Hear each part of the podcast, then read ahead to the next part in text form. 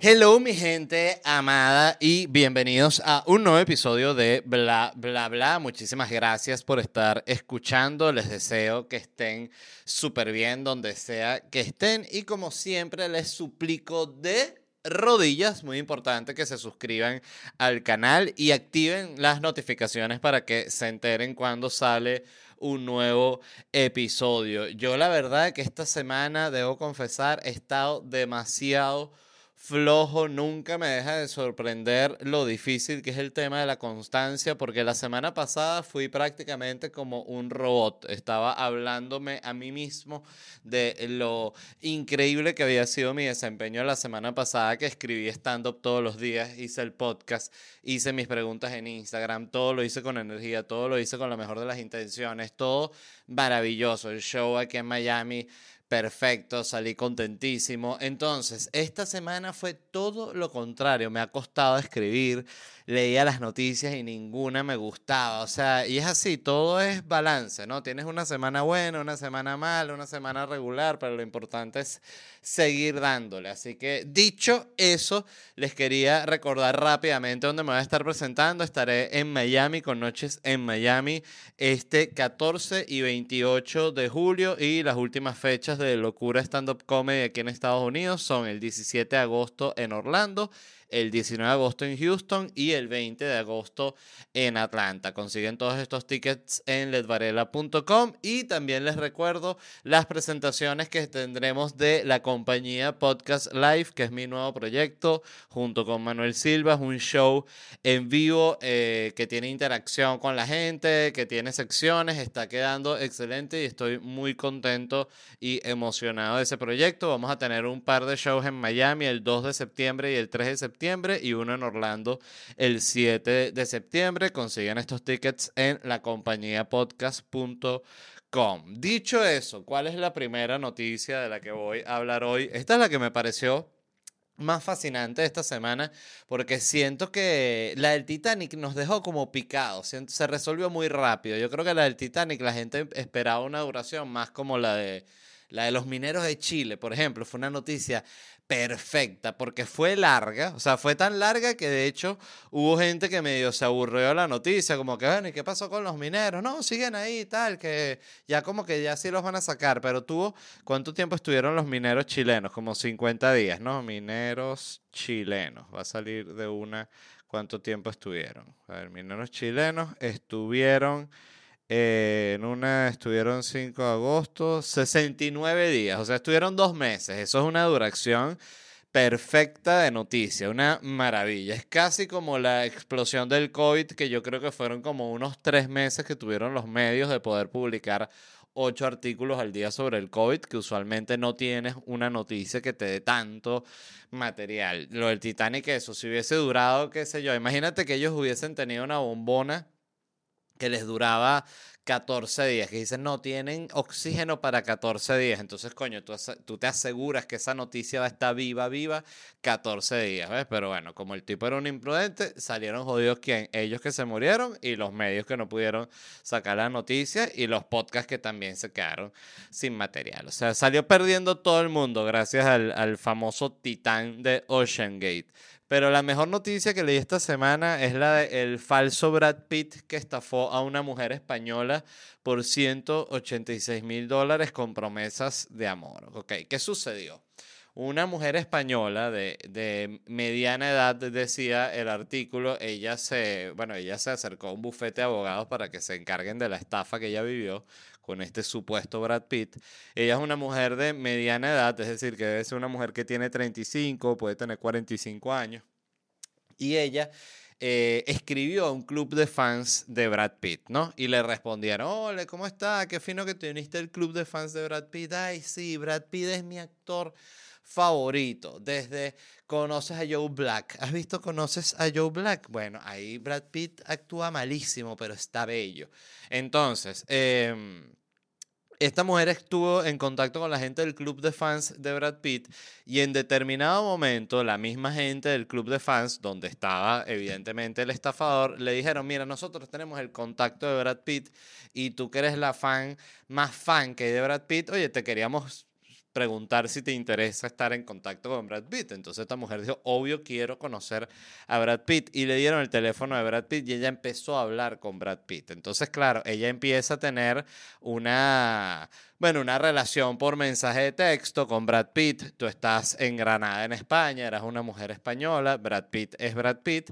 Entonces, claro, ella estaría muy emocionada, ¿no? ¿Qué pasó? ¿Cómo le empezó a sacar dinero este Brad Pitt? Él le dijo como que, bueno, que soy Brad Pitt, que te mando el voice note porque no te puedo hacer videollamada.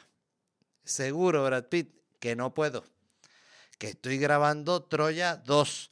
Entonces, él le pedía dinero porque le decía que vamos a hacer una película ya en España tú y yo. O sea, imagínate, Brad Pitt con la mujer española de Granada iban a hacer una película juntos que además, eh, fuera de chiste, me parece un proyectazo. Imagínate de verdad como marketing, una película en la cual hacen, es un poco como la como Rocky, que, que, es esta, la trama de Rocky es este boxeador que le, desconocido que le dan la oportunidad de pelear contra un campeón. Bueno, es lo mismo, pero hecho en película, que Brad Pitt va a actuar una película con una mujer de 42 años española de Granada. Entonces todo el mundo dice, pero ella es actriz. No, ella simplemente es una mujer que está enamorada de él y Brad Pitt le prometió una película. Entonces él le decía, vamos a hacer una película tú y yo, yo voy allá ahí para Granada, voy a Cannes y nada, y de regreso paso por Granada, nos vemos en persona, yo soy Brad Pitt y la tipa que, y le dice, claro, pero necesito, ya voy, tengo que pagar el ticket de la Met Gala. Bueno, ¿y cuánto cuesta eso? Bueno, me faltan 22 mil euros. 22 mil, sí, pero bueno, soy Brad Pitt. Tuviste que, o sea, lo que pasa es que no me han pagado lo de las películas, pero estás viendo, estoy estrenando en este momento. O sea, es cuestión de que me caiga eso en el banco y yo te paso los 22 mil euros. Y esta mujer como que, coño, qué loco que Brad Pitt esté apretado económicamente y me esté pidiendo dinero a mí, una mujer de mediana edad de Granada, 22 mil dólares. Entonces le sacó 186 mil dólares, que además esta mujer era muy próspera. Eh, hay que preguntarse por qué tenía tanto dinero, porque ella no era muy inteligente, capaz se lo dejó su mamá, que era dueña de siete restaurantes. Uno nunca sabe. Este, entonces, bueno, esa fue la noticia. A mí, la verdad, me pareció una, un acto genial porque hay que estar eh, muy disociado para pensar que genuinamente estás hablando con Brad Pitt y, y, ya, o sea, es muy loco. Y que bueno, pero eh, ahorita no te puedo llamar, pero ¿qué tal si mientras yo estoy en Cannes eh, te paso el contacto de George Clooney para que hables con, con George Clooney y te escribe, ¿no? George Clooney, hola maja, que soy George Clooney. Una nota de voz, wow, George Clooney habla español rarísimo, pero lo habla. Eso es lo interesante. Me pidió 5 mil euros George Clooney. Este, entonces nada, la jodieron. Lo otro que me parecía hermoso fue, ese si, si, si es verdad, o sea, si se sabe cuando la policía se involucra en el caso y empiezan a como a revisar las cuentas y a dónde fueron las transferencias que hizo esta mujer, se sabe que efectivamente es Brad Pitt y que Brad Pitt está enamorado de esta mujer, pero él es un estafador, o sea, él estafa a la gente porque es Brad Pitt y la gente no se lo puede creer y les va sacando dinero como el estafador de Tinder, pero Brad Pitt, que además tiene sentido porque la gente si sabe que está hablando con Brad Pitt se dejaría estafar mucho más fácil, sería casi como un cambio, una de estas aplicaciones, pero tipo estafa mucho más cara con Brad Pitt. Entonces me dio otra vez... Eh, pero bueno, nada, para que esto es sobre todo, les digo esta noticia para que estén pendientes cuando de repente vean un DM en Facebook o en Instagram y que Brad Pitt, hola, ¿cómo estás, mi rey? Y tú dices, wow, este será Brad Pitt. No es Brad Pitt, es un español de Granada, este, que se hace pasar por Brad Pitt, que incluso me pareció genial porque hacían unos montajes así súper pedorros de Brad Pitt con unos letreros y que te amo, María Teresa, no sé cómo se llamaba la española.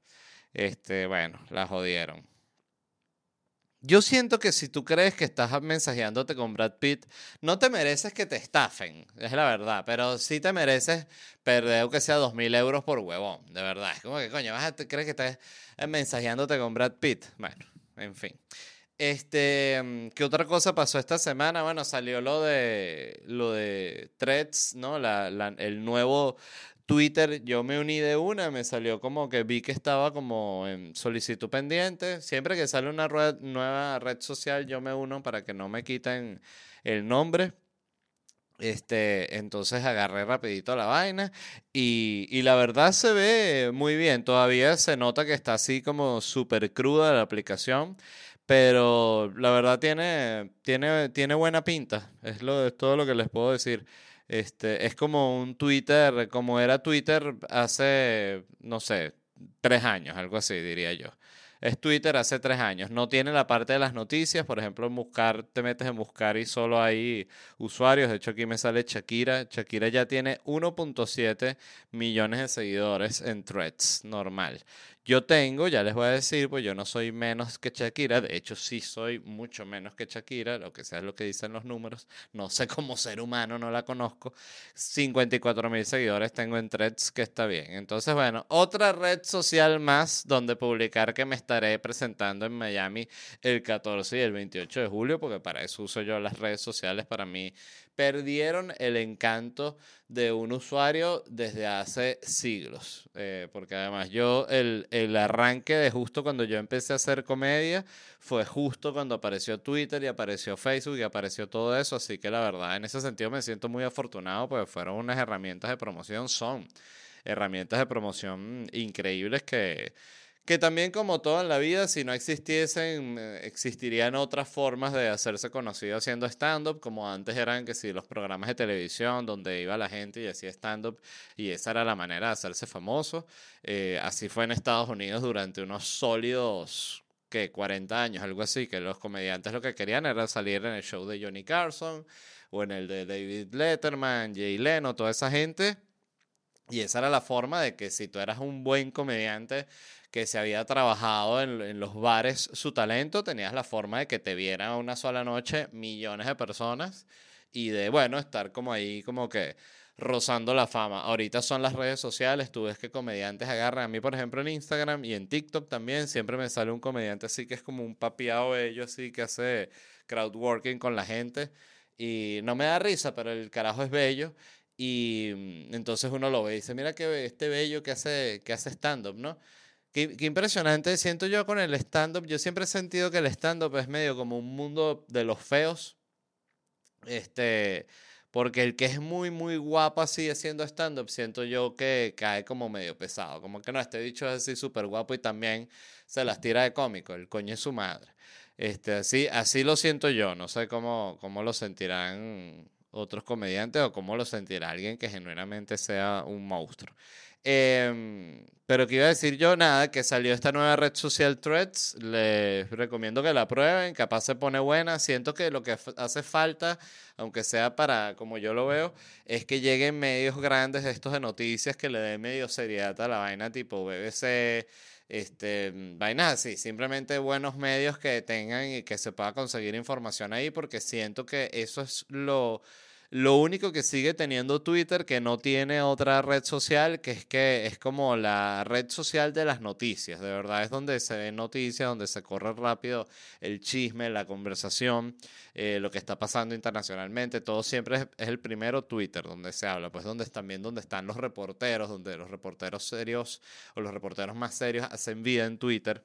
Este entonces, bueno, ya eh, evidentemente Elon Musk dijo que iba a demandar, ya Twitter dijo que iba a demandar, pero yo siento que para esta gente las demandas son como parte del día a día y no creo que se asusten por nada de eso, mucho menos eh, Meta, Facebook, que es una compañía que ha hecho gran parte de los últimos años, es robar. O sea, los reels se los robaron de TikTok, las historias se las robaron de Snapchat y así fueron robando y robando hasta formar lo que son actualmente. Más bien, siento que mucho tiempo había pasado sin que robaran Twitter, ¿no? Se tuvo que poner loquito Twitter para que para que sucediera. Em, como dato así interesante, se unieron 30 millones de usuarios el primer día. No sé en este momento que estoy grabando el programa en cuánto estará, pero arrancó muy bien. 30 millones de usuarios en un día, obvio, es una cifra ridícula, pero claro, están trayendo a gente de la que ya tienen en Facebook, en Instagram, que si no me equivoco, ellos tienen 2 mil millones de usuarios, algo así. Busqué cuántos tiene Twitter y Twitter tiene 430 millones de usuarios, o sea que todavía Twitter está más que cómodo, pero arrancó bien. O sea, 30 millones el primer día está muy, muy bien. Yo creo que lo que va a pasar con, con este tipo de red social es lo mismo que está pasando con todas las otras, que es que van a tener a celebridades y a gente famosa firmada exclusivamente para la red social, como está pasando con Kik, que es la competencia de Twitch, que están firmando streamers por contratos millonarios, firmaron a este XQC, el, el, él creo que es canadiense, el streamer, él, y, él e Ibai son los más grandes del mundo, tengo entendido así de verdad.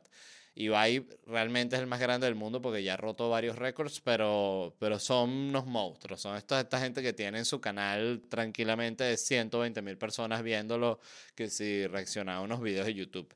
Eh, este, tuvo un contrato de 100 millones de dólares, no sé si anual o bianual, pero es un dineral el que están ofreciendo. Y todo es porque quieren tener exclusividad de esta gente, que lo mismo que pasó con Joe Rogan en Spotify, creo que exactamente va a pasar lo mismo con todas las otras redes sociales, con Instagram, creo que va a pasar con esta Threads, eh, con Twitter creo que va a terminar siendo como un cell, algo así, pero... A mí Twitter me parece la verdad y siempre lo digo aquí, ha sido toda mi vida mi red social favorita. Me parece que ahorita es un basurero y de verdad que una cagada lo que ha hecho la, eh, Elon Musk y su gente con esa red social. Es una cagada, de verdad. Este bajó demasiado la calidad de la red social y, y está como que todo el todos los días es un peo distinto. Ahorita no pueden ver tweets. Bueno, sí, véanlo, se arrechar. Ahorita tienen que pagar para ver tweets más largos. No, bueno, entonces véanlo, coño, ya, decídete, ¿qué coño vas a hacer? Este, es incluso, a veces molesta, incluso el, el guabineo con las medidas. Como que, bueno, si vas a aplicar la medida es una mierda, bueno, ten también este, fortaleza de fuerza, de, de, de, palabra y aplica esa mierda y ya, y que se joda todo el mundo. Este, en fin. Eh, eso es lo que yo creo que va a pasar ahorita con, con, las redes sociales también, porque es lo que ya ha venido haciendo YouTube y creo que por eso YouTube es YouTube. Y es porque, bueno, ellos la, a los youtubers grandes les han dado una parte del pastel que, que les resulta bien. O sea, para una persona que tenga un canal de esos de YouTube que hace eh, qué sé yo, 10 millones de views al mes. Es una persona que puede vivir bien de lo que hace en YouTube. Eh, siempre para el que tiene pocas reproducciones no va a poder vivir de la vaina, pero igual puede significar un apoyo súper importante y sobre todo son cosas que siento yo que mantienen a la gente que hace contenido motivada. Saber, ah, bueno, este mes hice mil dólares con TikTok, este mes hice dos mil dólares en YouTube y ahí es que empiezan a ver, ok, si le meto más a esto, si lo reinvierto, o sea, es todo, es un trabajo, ¿no? Este, evidentemente. Pero, pero siento que así va a ser todo. Creo que en un, en un futuro muy cercano, todas las redes sociales van a pagar este, una, un porcentaje de lo que tú produzcas en, en views, en clics, en lo que sea. Tal cual como funciona con, con YouTube. Eh, y también creo que hay que darle tiempo a ver cómo se termina de formar esta aplicación, porque yo creo también firmemente que Mark Zuckerberg sabe su vaina eh, igual es un millonario detestable como lo es Elon Musk y es un carajo que es un robot, todo lo que tú quieras, pero sabe su vaina. Entonces, este, vamos a ver qué tal le va. Este, quiero tomar un, un poquillo de café con su permiso. ¿Cómo están? ¿Qué hacen? Ah, ya, creo que este es el tercer episodio seguido que hablo de Tiranos Temblad, pero estoy tan pegado que ya estoy viendo los primeros episodios, los más viejos, o sea, tipo los primeros, primeros episodios. Este, obvio los últimos episodios son más buenos porque son resúmenes anuales, entonces tiene como que ya la crema de la crema de los videos, el otro era cuando lo hacía semanal. Entonces hay unos episodios que están buenos, pero no son no tienen videos tan fuertes y otros que son una joya, pero todos son muy especiales. Este, Ajá, la otra noticia que leí es una encuesta realmente que hicieron una compañía que se llama Credit Karma, que es una firma de crédito y de finanzas personales, o sea, esta gente que está dinero, dinero, dinero, todo el dinero, dinero y después el dinero aquí, sobre todo este dinero con cosas que tienen que ver con dinero, ¿no? Todo el dinero. Dinero, tu dinero, no, sí, dinero. Ah, bueno dinero, dinero. Em, entonces, Credit Karma. Ellos hicieron una encuesta y ellos descubrieron eh, que la generación Z y los millennials están perdiendo amigos por sus hábitos de gasto. Este, entonces, ¿qué pasa? Que descubrió la encuesta esta que un tercio de la generación Z y los millennials tiene un amigo que los empuja a gastar más. Por lo tanto, para proteger sus finanzas y no acumular deudas, la generación Z y los millennials están terminando sus amistades. Es decir, ese amigo que siempre llega, ay, que descubrí un lugarcito nuevo que está genial, porque no vamos el sábado en la noche o incluso podemos ir el domingo, tipo un brunch, y vas y gastas 400 dólares y debo decir que ese amigo a veces soy yo. De hecho, me pasó con mi esposa que invitamos a una pareja de amigos a un restaurante que yo justamente buscando noticias para el podcast leí este restaurante que era un restaurante cubano, bar restaurante que había entrado en el top de los no sé qué tal bares de Estados Unidos y cualquier vaina. Y dije, coño, lo busqué y se veía interesante, era aquí cerca de mi casa, entonces los invitamos, fuimos allá a ver qué tal y la verdad estuvo buenísimo, la comida estaba exquisita, los tragos estaban buenísimos, unos mojitos nos tomamos, bueno, yo tomé unos mojitos, pero fue carísimo, como es todo aquí en Miami, como es todo en todo el planeta. Ya lo hablamos creo que en el episodio pasado o en el anterior a ese, eh, que todo está demasiado caro, pero el punto es que la cuenta eh, fueron, si no me equivoco, como 400 dólares. O sea, fue caro, quedamos aterrados. Este... Entonces es muy caro todos estos planes que uno hace, ¿no? Yo creo que justamente por eso las orgías eh, nunca pasan de moda. O sea, siempre hay gente que sigue participando, participando en orgías. Yo siempre lo digo, nunca he participado en una orgía, nunca me invitaron a una orgía. Debe ser que no soy del tipo de persona de orgías. Entonces la gente que sí es de orgías se reconoce. Dice, no, no invita a ese, que ese, ese no es de orgía. No, yo que voy a invitar, se le nota a leguas que no es de orgía y el que quiere participar en la orgía llorando, ¿no?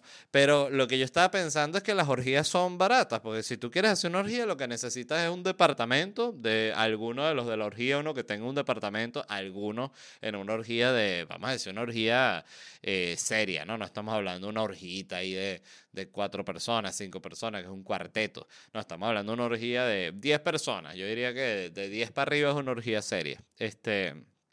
Eh, de hecho, después le voy a preguntar a ChatGPT de, cuánto para arriba es una orgía seria. ChatGPT, que, pero ¿qué pasa? Vale. ¿Tú quieres que nos caigamos a coñazo?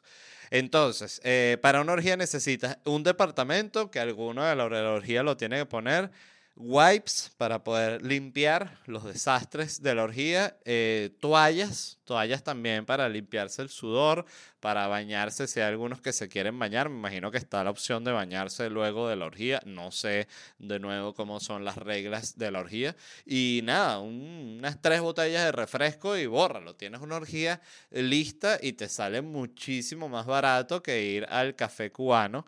Entonces, este, nada, hay que estar pendiente de las orgías. Es lo, es lo único que queda con cómo está la economía internacional. Em, ¿Qué era lo otro que iba a decir? Este, bueno, nada, eso, que la gente está yendo a más orgías porque hay mucha peladera de bolas. Entonces, nada, se, se, se pone. Es como que cuando el mercado está crashando, la orgía va subiendo. De hecho, cuando se pone la orgía de moda, es un indicador de que hay que comprar acciones porque el mercado está por colapsar. Otros datos que salieron en esta encuesta fue que el 88% de las personas se endeudaron debido a pasar tiempo con su amigo y el 15% dijo que se endeudaron 500 dólares o más como resultado del tiempo que pasaron juntos. Entonces, claro, la gente está diciendo me está saliendo demasiado caro tener amigos, prefiero vivir en total soledad y depresión, que es la tristeza absoluta, pero es barato, porque yo no me salgo a tomar un café nunca, porque yo no invito un pan así con azúcar, yo no te lo invito en siete años, llevo aquí encerrado en mi casa. Yo ahorita lo que soy es acumulador de basura que consigo en la calle las pocas veces que salgo y la semana que viene voy a estar en el programa Hoarders. Este, ¿Qué era lo otro? Este, otro dato que salió aquí es que 43% de los millennials dijeron que una de las principales causas del gasto excesivo es salir a cenar. De nuevo, lo que estábamos hablando hace un momento. Están demasiado los caros los precios en los restaurantes y en general en todos lados. Y está caro en absolutamente todos lados. A mí me impresiona mucho aquí, ya lo he hablado, que tú vas a un abastico donde tú mismo agarraste las cosas de la estantería y lo pusiste, la persona solo hizo pip, pip, pip, pip, pip. Y tú vas a pagar y te voltean la pantalla para que des una propina y te miran con una cara de, por favor, señor, de la propina. Acá no nos pagan nada, vivimos únicamente de lo que proporcione la gran pantalla. Más nada, tengo niños que alimentar, señor, por favor la propina. Entonces, bueno, yo dejo siempre un... yo soy propinero, a mí me tienen jodido con la propina. Debo decir que estoy arrecho porque yo soy una persona que doy demasiada propina y un país como este que además abusan de la gente que damos propina es una pesadilla. O sea, yo he dado unas propinas que digo, oye, eh, eh, es absurdo lo que acabo de dar de, de propina. Pero bueno, en fin, el punto es que den propina. El otro día también, este escuché un chiste sobre que los venezolanos no dan propina y ellos se rieron porque saben que es verdad. O sea, el venezolano afuera es famoso por no dar propina, que me parece una vaina horrible. Y siento que son esas cosas que a veces el migrante se excusa de hacerlas justamente porque es migrante, como que está con esa actitud como yo lo que estoy es llegando aquí, yo estoy eh, recién viendo cómo me acto, yo no puedo dar propina aquí, coño da la propina, no seas tan coño de madre, este, no des todo si quieres, pero deja algo que sea simbólico. A no ser que te hayan tratado como una mierda en ese sentido. Yo recuerdo una vez que, que un restaurante que nos trataron súper mal y cuando me trajeron la cuenta pensé no voy a dejar nada de propina y firmé así y después cuando vi la factura en mi casa vi que ya los carajos habían incluido la propina en la factura, entonces igual dejé propina, el coño es su madre. Este... Entonces, ¿qué pasó? Este, bueno, nada. Otro dato fue que las principales causas de gasto excesivo de los consumidores generación Z y millennials son que no quieren sentirse excluidos quieren seguir el estilo de vida de un amigo y quieren complacer al amigo. La famosa presión social, que es impresionante cómo uno la, uno la empieza a sentir cuando es un niño y empiezas a hacer cosas como medio para encajar o empiezas a entender ese concepto de que si no te comportas de cierta forma no vas a ser aceptable para ningún, ningún grupo social. Eh, y es triste ver cómo eso se mantiene hasta que la gente es vieja. O sea, que la gente es vieja y todavía está pendiente, verga, ¿cómo hago para que me inviten para la fiesta? Bueno, pero qué tristeza, ¿qué coño te importa? Ya, todos nos vamos a morir. bueno, este, es muy loco y la verdad... Yo debo decir que en este sentido me siento eh, eh, como muy tranquilo porque yo nunca, aunque sea no en tiempos actuales, obvio cuando era chamo sí estaba demasiado pendiente de encajar pero, pero no sé, siento que también eh, cuando tú tienes una, una vida que no es la más cómoda económicamente, te acostumbras a no pararle demasiada bola a eso. Yo, por ejemplo, recuerdo que cuando yo me gradué del colegio, eh, el grupo se fueron a un viaje, no sé si fue un crucero o fue a Punta Cana, fue algo así, el, el, grupo del colegio. Y yo fui de los que no pudo ir porque no es que, oye, si mi papá me pone y yo trabajo, no, es que simplemente la pelazón de bola era como ni para preguntarlo, o sea, era obvio que no había dinero para que yo fuese. Y ese tipo de cosas, recuerdo que en el momento, evidentemente, me hicieron eh, sentir este fuera de grupo, pero también se te quita rápido y te da como, siento yo, como una coraza en la que no le paras realmente bolas a ese tipo de, de vainas porque te das cuenta que genuinamente no significan nada, ¿no? Este, sobre todo no por quedar bien con gente que quiero hacer este viaje con esta persona. Hay gente que es muy así, muy aspiracional en el sentido de que, de que quieren tener amigos que sean eh, millonarios o que estén en una posición elevada de cualquier forma como para encajar. Hay un episodio de Los Simpsons que evidentemente saben ya los que son fan de cuál voy a hablar, que es el episodio del vestido este de March, que ya como en un lugar de estos, este, tipo una tienda de estas que vende ropa no sé si de segunda mano o en, o en remate. Ella compra como un vestido, creo que es un Chanel, y, entonces se lo pone, o sea, un vestido demasiado caro, lo consigue barato y se consigue como una amiga que, que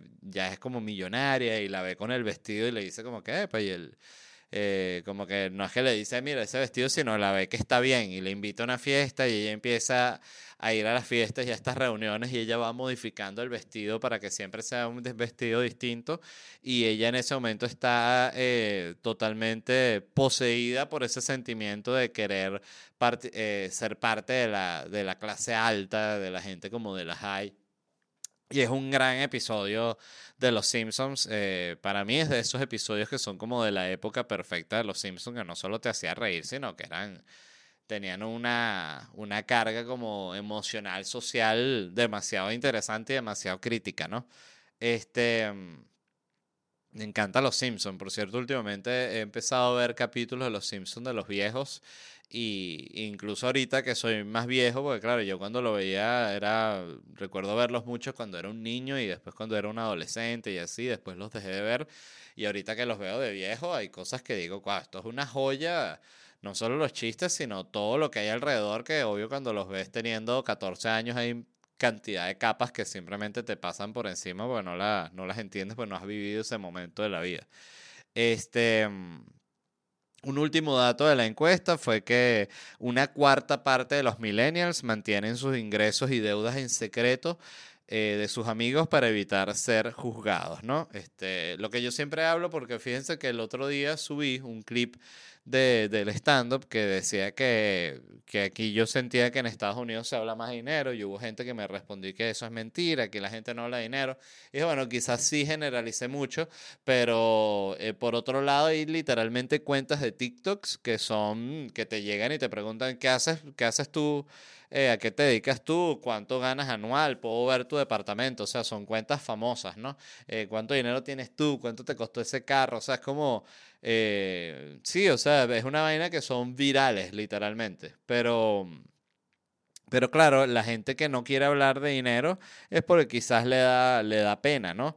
Este, yo siento que hay como que dos, dos, dos escenarios donde te puede dar pena hablar de dinero y eso también es interesante, que te puede dar pena eh, hablar de dinero si estás ganando muy poco, eh, aunque también si estás ganando muy poco y ya es casi ridículo, puedes hacer chistes ya con, con lo poco que ganas, que también es un método de, de, autodefensa, ¿no? Para hablar del tema, aunque sea así, lo manejaba yo. Eh, pero también te puede dar pena si tú, por ejemplo, estás hablando de dinero con una persona que sabes que gana mucho menos que tú. Eh, siento que también te puede dar pena hablar de dinero, puede ser como, como inapropiado, como que estar hablando así, yo gano tanto. Eh, yo cuando hablo de hablar de dinero es que me parece interesante, por ejemplo, que simplemente se sepa cuánto gana al año ciertos trabajos, porque hace que la gente tenga una, capaz una visión más realista de lo que va a ser su carrera profesional dependiendo de lo que elija. Claro que evidentemente... Eh, siempre que te vaya muy, muy bien en una carrera, vas a hacer más dinero que, que digamos que el, el, resto o el estándar de la gente, pero a mí me parece importante poder hablar de dinero, de lo que cuestan las cosas, de cómo se pagan las cosas, porque, porque sí, hay como mucho... Siento, siento yo que hay mucho tabú al, al respecto y que ese es un tabú que solo favorece a la gente que paga, o sea, no favorece a la gente que está siendo jodida por, por dinero. Pero bueno, pasando a otra noticia, este, un Subway, el, ¿saben? La gente de los sándwiches se metió en problema porque una franquicia de Subway en Georgia eh, escribió en un letrero así junto al nombre de Subway, nuestros submarinos no implosionan, como un chiste a la gente esta que se murió, los millonarios estos que se murieron eh, viendo el Titanic, ¿no? Este, eh, Ocean Gate Claro, eh, ¿qué va a decir? Y que bueno, si, si nuestros sándwiches, nuestros submarinos se implosionan, pero que sea no tienen ratas dentro, le pueden tuitear. Pero claro, no, no es lo más eh, acertado que ellos hagan eso. De hecho, leí eh, hoy que ya que Ocean Gate, la empresa esta, va a, va a, cerrar operaciones. Evidentemente, nadie se recupera de una raya de ese tipo.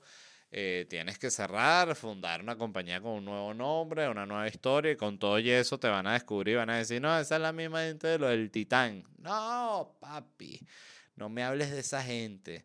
Entonces, bueno, nada, se metió una gente en un peo, la gente está del software y seguramente los votaron a los pobres, que lo que hicieron, coño, fue un chiste de lo que los submarinos, esto, el, el sándwich no se implosiona. Bueno.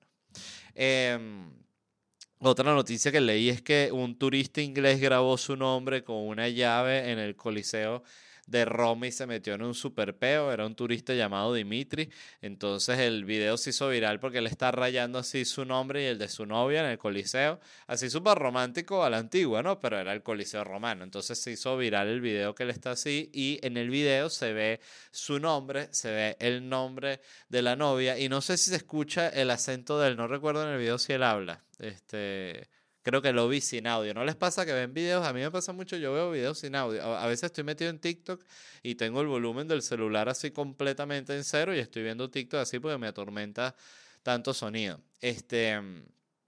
Pero el punto es que la policía italiana, imagínense, se pusieron a resolver el caso. Entonces vieron el nombre que él escribió en el video y ahí se veía tal y los carajos empezaron que sí a llamar a los Airbnbs y a vainas así y descubrieron dónde se estaba quedando esta gente y lo fueron a joder y lo encontraron. Eh, el tipo ahorita está enfrentando una multa de 16 mil dólares por vandalismo o dos años de prisión. O sea, yo no sé si él ya estará en Inglaterra o si hay alguna vaina como en la Unión Europea que si tú te echas una jodida aquí, justamente como es la Unión Europea, ellos te pueden abrir un caso en otro país. No creo que se pueda, pero tal vez. No sé la verdad cómo se se manejan otras cosas, pero lo más loco es que el tipo dijo, pidió disculpas y dijo que, que él no sabía que esa vaina era tan vieja. O sea, como que, coño, yo vi el Coliseo y eso sale en la película Gladiador, que esa película es que sí, del 2000. Y me dicen ahorita que esa vaina no jode, que tiene cientos de años. Qué bola. En fin, tremenda cagada. Este, mm, ¿qué era lo otro que les quería comentar? Ah, bueno, les quería hacer unas recomendaciones de algunas cosas que estuve viendo. Eh, la primera es este libro que me leí en un día porque me encantó. Me lo recomendó mi amigo Álvaro Godoy. Se llama Just Keep Buying, que es de Nick Maggiuli. Eh, se dice maneras comprobadas de guardar dinero y construir tu riqueza, algo así. Este, bueno, es un libro de finanzas personales bastante sencillo que aclara muchos términos como qué son los fondos de retiro, qué son la compra de acciones, cómo se compran acciones, qué son los bonos, cómo se compran bonos, para qué se compran acciones, para qué se compran bonos, para qué tal lo de las vainas, los impuestos que se paga ahorita y después no los tienes que pagar, en fin, todas esas herramientas que además existen aquí en Estados Unidos como para que la inflación no se coma tu dinero. Evidentemente estamos hablando de unos números de inflación que no se comparan a la hiperinflación que nosotros conocemos en, en Venezuela. Este, pero me pareció muy interesante y se los quería recomendar, sobre todo porque habla de conceptos como muy básicos de economía de manera que uno puede entender, porque me ha pasado que he leído libros que son así tipo de finanzas personales y de verdad no, llega un momento que no entiendo un carajo. Él escribe de una manera que es fácil de entender y yo ahorita, a mis 38 años de edad, es la primera vez que estoy eh, tratándome de empapar con el tema de las finanzas personales, básicamente porque uno se da cuenta que dice, bueno, ya no soy un carajito,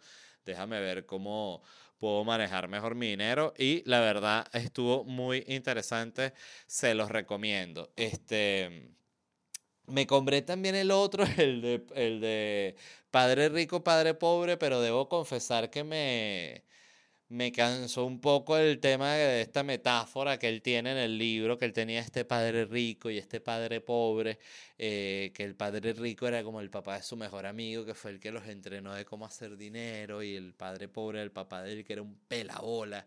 Este, no sé, a veces siento que hay Evidentemente, cuando estás leyendo un libro sobre el dinero, el dinero está puesto en un super pedestal, pero hay una parte, evidentemente, que me desagrada este tipo de tema, que es la...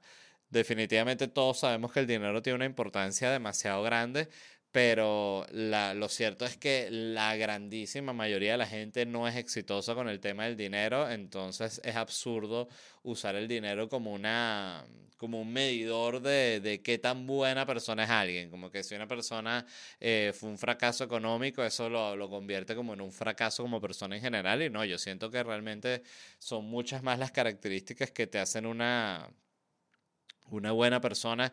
Yo, por ejemplo, antes pensaba, eh, que estas son estas cosas que uno va cambiando con el tiempo, yo pensaba que era más importante el talento que ser buena persona. Ejemplo, yo prefería trabajar con alguien que yo supiese que es un cretino o una cretina, pero que es una persona talentosa, a trabajar con alguien que sea buena persona, pero sea menos talentoso. O sea, así lo veía yo en la balanza de manera totalmente estúpida y ahorita con el tiempo lo veo opuesto. O sea, siento que es más importante alguien que sea un buen ser humano, que sea una buena persona y que de repente, claro, que también hay gente súper talentosa que son buenas personas, ¿no? No son, no es como que una cosa elimina la otra, pero estoy simplemente poniendo un ejemplo exagerado de cuál era mi valoración de qué era relevante en la manera de ser de una persona, ¿no? Este, y con el tiempo uno se da cuenta que la gente que es cretina como que no aporta nada, la verdad. Entonces todo el tiempo que tú puedes evitar ser un cretino es un tiempo que tú estás como ayudando al, al planeta, ¿no? Eso yo lo, lo, lo, hablo con respecto a mi propio cretinismo, ni siquiera estoy hablando con el de otra persona, de que son cosas que uno tiene que como que aprender a manejar. Este, al igual que tienes que aprender a manejar el resentimiento, todo ese tipo de sentimientos de mierda que no por saber que los tienes vas a dejar de existir, pero sí siento que es importante, como yo por ejemplo siento que es muy importante eh, tratar de no expresar el resentimiento, que de nuevo todos expresamos resentimiento en algún momento, no lo podemos evitar, no nos controlamos, pero es un es una cosa muy desagradable, este, porque es, es, como un sentimiento tóxico de mierda. En fin, les quería recomendar ese libro, ese es el punto. Lo otro que les quería recomendar era Babe, la película del cochinito, la vi el otro día, qué pedazo de joya, qué película tan perfecta y tan espectacular, que además, dato curioso, está producida y uno de los guionistas es George Miller, que es el director y creador de Mad Max. Así que un tipo bien ¿cuál es la palabra? Este, bueno, bien polifacético él. Y lo otro que les quería recomendar, que me puse el día después de años, empecé a ver Stranger Things y estoy en la última temporada. Y me pasa con Stranger Things lo mismo que me pasa con Cobra Kai, que me fascina porque simplemente me parece buena televisión porque es súper entretenido. No busca tener sentido, o sea, siempre resuelven los misterios de la manera más huevona. Eh, siempre resuelven ya cuando el, el, monstruo está a punto de comerse los que si se pasa un carrito de helados por allá que entonces el monstruo se distrae con el carrito. O sea, lo resuelven todo de una manera muy estúpida, pero saben cómo mantenerte emocionados todo el tiempo. Siento que los personajes también son muy buenos. Este, y siento que han crecido la serie con los chamos, que es lo otro que me pareció cool, porque ya la última temporada tiene unos momentos de así de terror de adulto feo, o sea que ya no es como para que lo vea un chamito o un niño como si se podía ver la primera temporada, que hoy está este monstruo, el demagogo, todo lo que tú quieras y podrá ver un poco de sangre y un poco de locurita, pero ya la última tiene unas escenas que visualmente son fuertes, ¿no? Para un niño.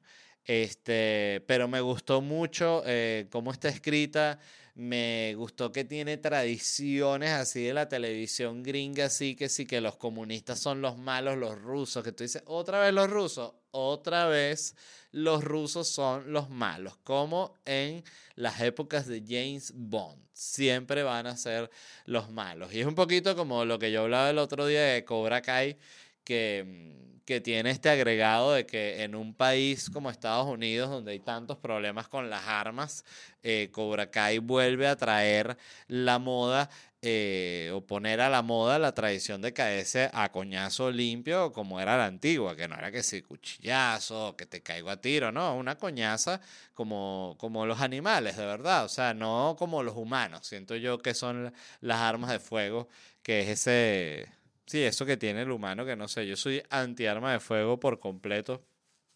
Eh, es una de esas cosas de Estados Unidos que me entiendo, ojo, no soy ignorante con el origen de dónde viene la locura de ellos con las armas, pero me parece, en mi opinión, totalmente injustificado y loco. O sea, este, pero son de esos temas también que creo firmemente que no tienen ningún tipo de arreglo aquí. Creo que tuviese que vivir un como un cambio cultural muy grande que no creo que vayan a vivir porque si ellos no relacionan todos los muertos que hay aquí por, por los tiroteos masivos con la facilidad que hay aquí con conseguir armas, eh, no hay forma de que tú los vayas a convencer a ellos de que eso tiene algo que ver. Es simplemente como son las cosas aquí y es horrible, pero es así.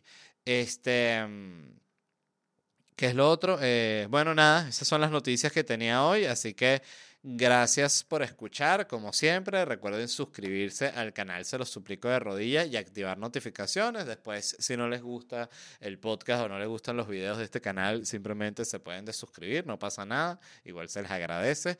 Y les repito rápidamente cuándo me voy a estar presentando. Estaré haciendo noches en Miami este 14 y 28 de julio en el Miami Theater Center, que tiene parking gratis. Muy importante para la gente que vive aquí en Miami, sabe que los parkings son una estafa. Y las últimas fechas de Locura Stand Up Comedy en Estados Unidos serán en Orlando el 17 de agosto, Houston el 19 de agosto y Atlanta el 20 de agosto. Nos vemos por allá. Estaré también con la compañía podcast con mi amigo Manuel Silva, show en vivo este 2 y 3 de septiembre en Miami y el 7 de septiembre en Orlando. La compañía disculpen, la compañía podcast.com y las entradas de mi show en ledvarela.com. Así que nos vemos en unos días, se les quiere mucho y bye.